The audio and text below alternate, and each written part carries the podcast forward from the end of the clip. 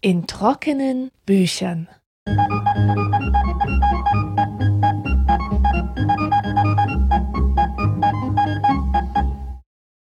Willkommen zur zehnten Ausgabe in trockenen Büchern.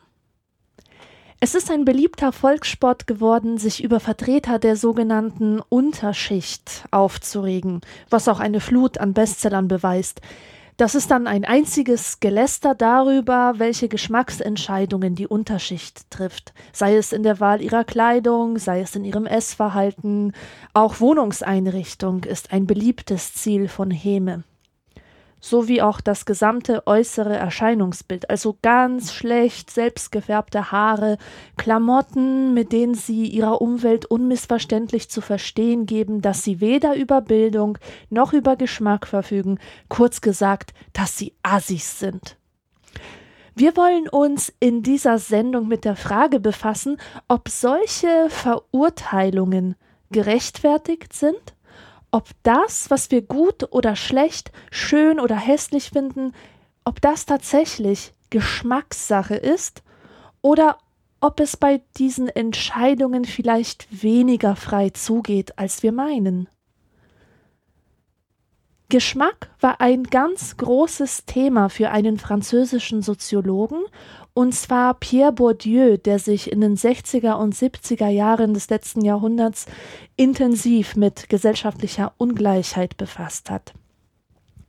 Sein bekanntestes Werk ist Die feinen Unterschiede und ich kann es nicht empfehlen, weil es sehr sperrig, sprachlich überkomplex und schlecht übersetzt ist. Aber ich empfehle ausnahmslos jedem, sich mit den Theorien von Bourdieu auseinanderzusetzen. Und ich hoffe, dass ich in dieser Folge den Stoff ein bisschen von seinem fachsoziologischen Ballast befreien kann. Die Auffassung, dass der Geschmack etwas Angeborenes ist, etwas Natürliches, das man entweder hat oder nicht hat, ist sehr alt und intuitiv auch richtig. Wir glauben, dass jeder frei ist, sich für das Gute, das Schöne und das Wahre zu entscheiden. Ich weiß noch, wie wir uns früher alle was auf unseren Musikgeschmack eingebildet haben, sobald der vom Mainstream abwich. Und das ging immer mit der Abwertung derer einher, die nichts anderes zu brauchen schienen als das seelenlose Gedudel aus dem Radio. Und dafür hatte man in gewissen Kreisen nur Mitleid und Verachtung übrig. Dieses, mein Gott, wie kann man nur? Es gab Leute, für die war Kleidung das, was für mich Musik war. Die haben die Nase gerümpft auf dem Schulhof, wenn jemand mit 16 noch rumlief für ein Grundschulkind mit Korthosen oder so. Hatte der denn keinen Spiegel zu Hause und so weiter und so fort. Ich glaube, heute ist es noch stärker ausgeprägt als damals, dass man anderen Leuten die volle Verantwortung für ihren Geschmack in die Schuhe schiebt. Stichwort Internet. Jeder kann ja heutzutage an die breite Palette von Kulturangeboten kommen, die früher tatsächlich nur wenigen vorbehalten waren. Niemand ist gezwungen, sich Helene Fischer anzuhören. Niemand ist gezwungen, RTL und Pro7 zu schauen. Und es sollte doch auch möglich sein, sich für wenig Geld so anzuziehen, dass man nicht wie der letzte Penner oder Halbkriminelle rumläuft. Jetzt stehen den Leuten alle Türen offen und sie haben aber weiterhin diesen Scheißgeschmack, werden sich viele sagen. Es gibt tausende von stilvollen und günstigen Einrichtungstipps im Netz und sie hängen sich immer noch den fauchenden Panther ins Schlafzimmer. Sie ziehen sich immer noch diese bedruckten Jeans an, obwohl es in den Läden genug nicht stigmatisierende Kleidung gibt. Und das gilt uns dann als Beweis. Es gibt eben Leute, die Geschmack haben, und dann gibt es die Barbaren, die unbelehrbar sind. Auf jeden Fall scheint Geschmack etwas Individuelles und Naturgegebenes zu sein. Und genau diese Auffassung vom reinen Geschmack ist es, die Bourdieu radikal hinterfragt. Er sagt nämlich, dass Geschmack etwas Erlerntes und Anerzogenes ist. Man entwickelt Geschmack in Bildungsprozessen, in der Schule Und er wirbt ihn vor allem in der Familie, wo er von Generation zu Generation reproduziert, das heißt weitergegeben wird. Ich habe einen schönen Satz darüber gelesen, was Bildung ist. Sinngemäß, Bildung sei nicht Wissen, sondern das Bedürfnis nach Wissen. Und diese Bedürfnisse nach Kultur, Ästhetik, nach bestimmten Bildungsinhalten, die können wir auch als Geschmack bezeichnen. Halten wir das fest, behalten wir das im Hinterkopf, Geschmack ist das, was unsere Bedürfnisse uns wählen lassen. Fest verknüpft mit der Entwicklung des Geschmacks ist, wie gesagt, die Erziehung in der Familie und die Bildung, die man in der Schule erhält. Stellen wir uns kurz eine dritte Klasse vor, ja? Grundschule. Noch sind alle Kinder zusammen in der Klasse, bevor sie nach Hauptschule, Realschule und Gymnasium sortiert werden. Es gibt Kinder reicher Eltern, es gibt Kinder armer Eltern, gebildeter und ungebildeter Eltern und sie sind vorerst zusammen, haben also alle noch alle die gleichen Chancen, stimmt's? Nun, das ist eben die Frage. Wir haben alle in der Schule gelernt, was legitime Kultur ist. Es war einfach alles das, was man uns als Stoff beigebracht hat. In Deutsch haben wir Goethe gelesen und keine Comics. In Kunst haben wir uns Picasso angeschaut und keine Street Art. In Musik haben wir Peter und der Wolf angehört und keinen Techno. Die Schule weiß also, was gut und was wertvoll ist. Und natürlich werden Schüler bevorzugt, die diese Stoffe ebenfalls gut und wertvoll finden, die sie verstehen, die sie wertschätzen können. Das Problem ist, dass diese Schüler mit hoher Wahrscheinlichkeit in ihrer Familie schon früh Zugang zu dieser legitimen Kultur hatten. Ein Haus voller Bücher, sagt man oft. Zu Hause wurde den Kindern die Kultur bereits nahegebracht, und ich meine damit nicht, dass die Eltern mit dem Kind bereits trainiert haben, Schillers Glocke auswendig zu rezitieren oder so. Nein, gemeint ist die Vertrautheit mit Objekten wie Büchern, Musikinstrumenten, Kunst. Und die Kinder erkennen die Unterrichtsstoffe aus dem eigenen Umfeld wieder und reagieren mit einer größeren Selbstverständlichkeit drauf. Anders als ein Junge, der jahrelang nur vor der Glotze saß und dadurch ganz andere Bedürfnisse entwickelt hat, nämlich nach Action, Abwechslung. Ja, Sachen, die er im langweiligen Unterricht überhaupt nicht wiederfindet. Aber die Lehrer bevorzugen, wie selbstverständlich, die Schüler, bei denen sie dem Bildungsbürgertum entsprechende Neigungen sehen, ohne dabei zu berücksichtigen, dass diese Neigungen aus dem Elternhaus mitgebracht werden. Bourdieu formuliert es so, dass die Schule kulturelle Praktiken erwartet, die sie nicht lehrt und nicht explizit voraussetzt, aber die in Zukunft dennoch belohnt werden durch die höhere soziale Position derer, die eigentlich von Anfang an die besseren Startbedingungen hatten. Bourdieu hat verschiedene Interviews mit Vertretern aller möglichen sozialen Klassen geführt. Er hat sie nach ihren Vorlieben und Abneigungen befragt, nach ihren Alltagspraktiken und ihrem Freizeitverhalten und vereinfacht gesagt, was er fand, war, dass die Geschmäcker innerhalb der Einkommensgruppen und abhängig vom formalen Bildungsgrad sehr, sehr ähnlich waren. Das heißt, schichtspezifisch bevorzugten die Befragten die gleichen Dinge. Das Einkommen und die formale Bildung hingen sehr stark mit den Vorlieben zusammen, ob es um Wohnungseinrichtung, Kleidung, Musikgeschmack oder Freizeitverhalten ging. Und aus seinen Ergebnissen hat Bourdieu dann drei Arten von Geschmack bestimmt, die gesellschaftlich oben, in der Mitte und unten angesiedelt sind. Da wäre einmal der Geschmack der Notwendigkeit. Nennen wir den typischen Vertreter dieses Geschmacks Horst und stellen wir uns vor, dass er ein Bauarbeiter ist, der in einem bäuerlichen Umfeld aufgewachsen ist. Wenn es ums Essen geht, bevorzugt Horst einfache und sattmachende Speisen. Also ein großer Teller Kartoffeln mit Sauerkraut und Schnitzel. Das würde er wahrscheinlich zum Mittagessen wählen. Er bevorzugt Kleidung, die ihr Geld wert ist, das heißt, sie soll vor allem funktional sein und lange halten. Die Freundin von Horst heißt Elke und sie liebt gute Zeiten, schlechte Zeiten. Horst sieht lieber Filme an, zum Beispiel hat er die Matrix auf DVD und findet, dass es ein guter Actionfilm mit krassen Schauspielern ist.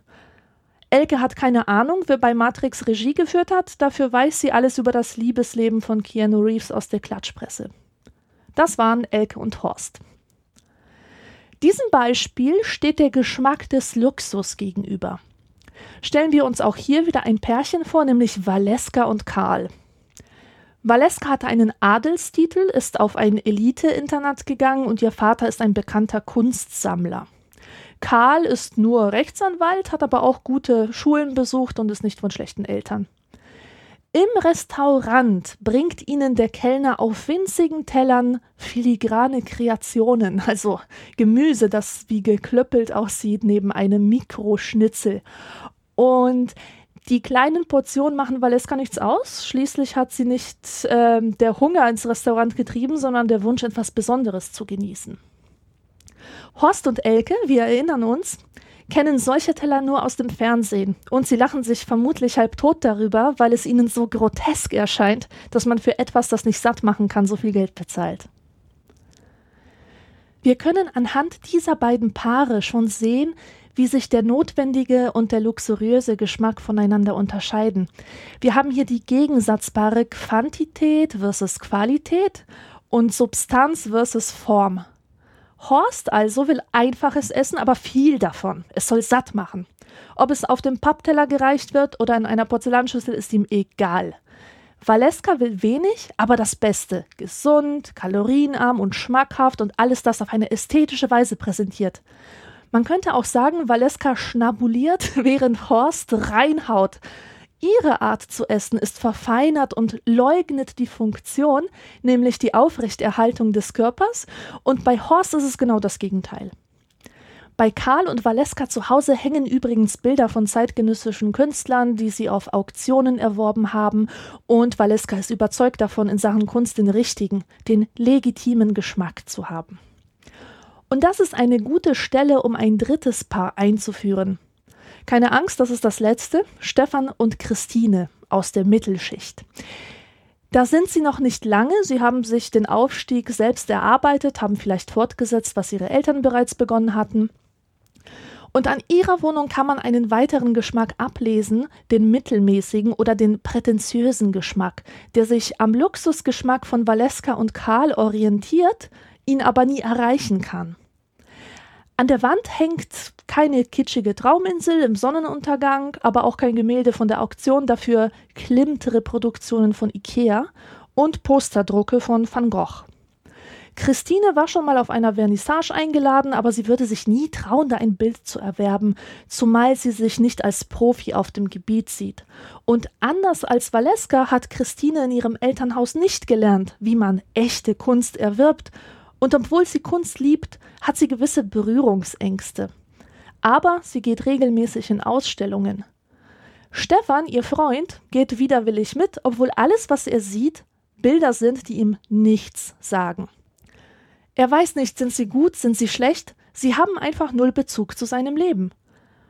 Er kann sich noch so sehr bemühen, er sieht da einfach nichts und bleibt nicht voller Ehrfurcht vor einem Gemälde stehen, wie es die Christine tut. Was machen wir nun mit diesem Desinteresse an der Kunst? Fehlt dem Stefan was? Ist er vielleicht ein seelenloser Banause? Nun, Bourdieu sagt, dass das Auge oder das Sehen ein Produkt von Bildung und Erziehung ist. Anders ausgedrückt, was ich weiß, bestimmt, was ich sehe und wie ich es sehe. Ich musste an eine Szene in Ariel die Meerjungfrau denken, wo Ariel der Möwe eine alte Gabel zeigt, die sie am Meeresgrund gefunden hat. Und die Möwe erklärt ihr, dass es sich um einen Dingelhopper handelt und dass die Menschen dieses sonderbare Gerät benutzen, um sich ihren Schopf zu frisieren. Ariel ist mit dem Wissen der Menschen nicht vertraut und das klingt für sie alles total logisch. Ein Mensch würde darin natürlich niemals einen Kamm sehen, sondern Essbesteck. Das Wissen bestimmt also, was wir sehen, und das wird nirgendwo so deutlich wie im Museum. Bourdieu sagt, dass Kunst eigentlich nur im historischen Kontext verstanden werden kann, besonders moderne Kunst, die mit der Tradition bricht. Man muss die Tradition kennen, um zu begreifen, auf welche Weise sie gebrochen wurde und wie es das Werk denn jetzt interessant macht. Und unsere Christine, die schon viele Kunstbände gewälzt hat und sich regelmäßig Postkarten im Museumsshop kauft als Beweis ihrer wachsenden Kunstbildung, kann die Bilder besser wertschätzen, auch wenn sie ihnen eine Ehrfurcht entgegenbringt, von der Valeska völlig frei ist, dass sie in einem Zuhause groß geworden ist, wo, wo sie 24-7 von Kunstwerken umgeben war. Alle anderen sehen in moderner Kunst tatsächlich nur Gekleckse und Geschmiere und denken sich, das kann ich auch. Dieses Wissen, das man braucht, um Kunst überhaupt genießen zu können, kann man auch als Code bezeichnen. Wer den Code gemeistert hat, kann ihn entziffern, und dieses Dekodieren stellt den eigentlichen Genuss dar. Dann sieht man auf dem Bild eben nicht nur faules Obst, sondern man sieht ein Symbol der Vergänglichkeit und kann über weitere Bedeutungen sinnieren. Noch besser ist, wenn man die richtigen Vokabeln kennt und statt Vergänglichkeit Vanitas sagen kann erhöht den Kunstgenuss ungemein. Gilt auch für den Film. Jemand, der nur Herr der Ringe und Stirb langsam kennt, hat einen anderen Code gelernt als jemand, der im Studium Arthouse-Filme analysieren musste, wo es ja meistens mehr um die Form als um den Inhalt geht. Und es erfordert mehr Wissen, den Code eines Arthouse-Films mit Genussgewinn zu entziffern. Bourdieu hat seinerzeit auch verschiedene Leute besucht, die sozial auf verschiedenen Ebenen angesiedelt waren, und hat sie gebeten, Aussagen über Fotografien zu treffen, also Motive, die er ihnen gezeigt hat. Sehr interessant. Eine Fotografie, die einfach nur Kies und Murmeln darstellte, wurde von den Arbeitern abgelehnt als nutzlos, als Filmverschwendung. Ihrer Ansicht nach sollte ein Bild eine Funktion erfüllen. Als schön wurden von den Arbeitern Motive bewertet, wo das Abgebildete an sich schon schön war. Also eine Vase mit Blumen, eine schöne Frau, eine Stadtansicht im Sonnenuntergang. Und die Arbeiter haben zu den Fotos auch immer die passenden Funktionen benannt, also für die Kinder zur Belehrung oder Warnung vor den Schrecken des Krieges bei einem Bild von einem sterbenden Soldaten. Es musste also nicht alles schön sein, aber eine Funktion sollte es mindestens haben. Die Idee, dass ein Bild universell gut sein könnte, tauchte da gar nicht auf. Mein Großvater war früher Dorffotograf, ein Dorf, wo man doch in sehr einfachen Verhältnissen lebte. Und als ich selbst angefangen habe zu fotografieren, war ich sehr gespannt, was er zu meinen interessanten Motiven sagt. Also meine Sachen gingen schon in Richtung Kies und Murmeln. Und ich kann nur sagen, das Lob blieb aus. Mein Opa konnte einfach nicht sehen, nicht erkennen, was ich da fotografiert hatte und vor allem wozu. Er meinte, man sieht gar nicht, was das für ein Gebäude ist. Oder wo ist denn das? Oder wer ist denn das, wenn ein Fremder drauf zu sehen war, der auf der Straße rumsteht? Denn warum sollte ich jemanden fotografieren, den ich nicht kenne? Ich habe also die dokumentarische Funktion des Fotos in seinen Augen komplett verfehlt. Es wurde keine Information transportiert, meine Bilder waren damit nutzlos. Einen ästhetischen Eigenwert hatten sie jedenfalls nicht. In den Studien, die Bourdieu selbst durchgeführt hat, wurde quer durch die Schichten ein Foto herumgereicht, das die zerklüfteten Hände einer alten Frau zeigte. Schön schwarz-weiß, wunderbar beleuchtet, wir heute würden sagen, ja, definitiv ein gutes künstlerisches Bild. In den unteren Schichten fand man das Foto durchgehend furchtbar, unzumutbar und hässlich. Ein Arbeiter sagte, ich würde mir dieses Bild nicht in die Wohnung hängen wollen. Es ist nicht schön anzuschauen. Das Bild wurde abgelehnt, weil es unangenehme Gefühle beim Betrachter ausgelöst hat und weil das Dargestellte eben nicht schön war und damit funktional als Wanddeko unbrauchbar. Ein Stockwerk höher in der sozialen Hierarchie, also dort, wo Stefan und Christine zu Hause sind, wurden die Kommentare schon etwas abstrakter. Da zeigte man sich zwar betroffen von dem Motiv, auch unangenehm berührt, aber die Hände wurden schon als Symbol für Alter und Arbeit erkannt und waren der Impuls für eigene Überlegungen zu allgemeinen Problemen. Ein Ingenieur sagte, das ist ein sehr schönes Foto, die Hände sind ein Symbol für Arbeit, und es ist so schrecklich, dass Arbeit und Armut den Menschen so entstellen können. Und wie hat die Oberschicht reagiert? Mit absoluter Begeisterung natürlich. Das sei ein wunderschönes, ein expressives Foto, und sie hatten sofort Vergleiche parat zu Filmen von Ingmar Bergmann, Figuren von Shakespeare, Romanen von Flaubert, Motiven aus der Kunst, Karl und Valeska eben. Und dieses Beispiel illustriert sehr gut, was es für den Geschmack bedeutet, frei von materiellen Zwängen zu sein. Der Grund, warum das Bild mit den kaputten Händen der alten Frau den unteren Schichten so missfallen hat, ist, dass es sie zu sehr an die eigene Existenz erinnert, an die Arbeit, an die körperlichen Gebrechen, die damit einhergehen. Sie kennen dieses Elend viel zu gut, um sich davon distanzieren zu können und sagen zu können, das ist schön. Nein, es ist nicht schön. Und Sie wissen, wovon Sie sprechen. Kriegsfotografie auch. Im Westen sehr beliebt. Ich glaube aber nicht, dass man sich in den Kriegsgebieten dafür in ästhetischer Hinsicht begeistern könnte. Und schon gar nicht, wenn man selbst von dem Leid betroffen ist. Die Wohlbetuchten aus dem Fotobeispiel sind so weit vom Elend dieser Frau entfernt, dass sie ohne weiteres Distanz einnehmen können um das Bild nach formalen Kriterien zu bewerten. Ihr Leben ist ja leicht und sorgenfrei, sie leben im Wohlstand und können jede Notwendigkeit von sich fernhalten. Und sie haben tatsächlich die Freiheit der Wahl, weil sie über Kapital verfügen. Das ist einerseits ökonomisches Kapital, andererseits kulturelles Kapital, also die Kenntnis des Codes, die Fähigkeit zu sehen, wo andere eben nichts sehen. Es ist die Möglichkeit, das Besondere zu erkennen und es ist die finanzielle Macht, es sich auch anzueignen. In den unteren Schichten sieht Bourdieu die größten Einschränkungen der Wahlmöglichkeiten. Und es ist eben nicht nur das Geld, es sind auch die Dispositionen, die man in Bildung und Erziehung ausgebildet hat. Zum Beispiel gibt es in den unteren Schichten eine viel größere Gruppensolidarität. Und das hat ganz praktische Gründe. Wer wenig Geld zur Verfügung hat, ist gut beraten, ein Netz von Beziehungen zu haben, auf die er sich verlassen kann. Mit dieser Gruppensolidarität geht aber auch ein Konformitätszwang einher, was man sehr schnell zu spüren bekommt, wenn man sozial aufsteigt oder den Anschein macht, etwas Besseres sein zu wollen. Dieses Problem haben häufig Kinder aus Arbeiterfamilien, die studieren gehen und sich dort so einen Akademiker-Habitus aneignen und ihre Familie mit seltsamem Vokabular befremden. Oder wie oft hört man in der Kleinstadt Sätze wie, äh, die hält sich wohl für was Besseres, wenn, wenn eine Nachbarin es gewagt hat, sich ein Auto zu kaufen, das ihr vom sozialen Status her nicht zusteht. Bourdieu sagt auch, dass der typische Vertreter der Unterschicht meist resigniert ist. Er hat also so viele Frusterfahrungen gehabt, dass er sich am liebsten gar nicht entscheiden würde, dass er sich gar nicht entscheiden möchte. Ich zum Beispiel hasse Shoppen. Der Grund ist, ich bin sehr groß und die Klamotten deprimieren mich mit ihren viel zu kleinen Größen. Ich finde also kaum was.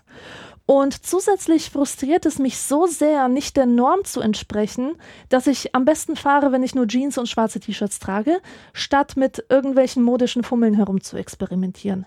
Die Erfahrung hat nun mal gezeigt, dass das nicht funktioniert, deswegen verzichte ich auf die Wahl oder auf das mühselige Auswählen. Man muss sich nun vorstellen, dass die Unterschicht solche Probleme auf allen möglichen Gebieten hat. Darum wählen sie das, was sie kennen die Leute in ihrer Umgebung bestellen sich ihre Sofaecken im Versandkatalog, also machen sie es genauso. Ihre Freunde kaufen bei Kick ein, also machen sie es genauso. Sie haben überhaupt keinen Anlass nach Besserem zu suchen, da auch das Bedürfnis fehlt. Man richtet es sich in seinem Elend ein. Bourdieu würde sagen, die unteren Schichten haben den Geschmack, zu dem sie verdammt sind. Die soziale Klasse hat auch einen großen Einfluss auf die körperliche Erfahrung und diese Erfahrung formt den Klassenkörper. Sie bestimmt die Haltung, die Art zu sprechen und vieles, vieles mehr. Es macht einen Unterschied, ob man morgens die Füßchen in einen weichen Teppich steckt oder ob es nach billigem Linoleumboden stinkt, von dem man Kopfschmerzen bekommt. Und ein Körper, der nachts ganz ruhig in einem bequemen Bett schläft, extra auf die Bedürfnisse des Rückens ausgerichtet, verhält sich tagsüber anders als ein Körper, der auf einer Schaumstoffmatratze schläft und äh, draußen den Lärm von Großstadt, Straßenbahnen und Kneipen hört. Er ist leistungsfähiger, entspannter, für Erfolge aller Art prädestiniert.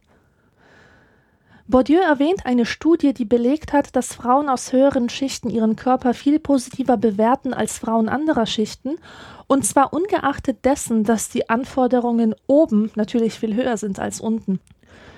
Das verwundert wenig, wenn man sich klar macht, wie viel Zeit sie in ihr Erscheinungsbild stecken. Erstens, weil sie es sich leisten können. Zweitens, und das ist eigentlich das Wichtigere, weil sie das Bewusstsein darüber haben, dass es sich lohnt, Zeit und Mühe in ihr Aussehen zu investieren, weil sie sich dessen bewusst sind, welche Vorteile ihnen das in der Welt verschafft. Und dass diese Vorteile nicht nur Tagträume bleiben. Sie lassen sich also die Zähne bleichen, merzen ihre Sprachfehler beim Logopäden aus, sorgen mit dem optimalen Training für schöne Muskeln an den richtigen Stellen und schon haben sie den schöneren Körper als jemand, der sich keine Zahnkrone leisten kann, der seine Haare selbst färben muss, der keine Zeit hat fürs Solarium und auch nicht das anerzogene Bedürfnis nach Sport. Und ein solcher Körper ist häufig von Scham betroffen, weil er stets diese Diskrepanz zwischen dem idealen Körper und dem eigenen Körper spürt. Auch da wieder der unförmige Körper als Ergebnis einer tief sitzenden Resignation. Die feinen Unterschiede heißt das Buch von Pierre Bourdieu, von dem ich wie gesagt abrate. Allerdings würde ich die englische Übersetzung empfehlen, die unter dem Titel Distinctions erhältlich ist. Bis zum nächsten Mal. Thank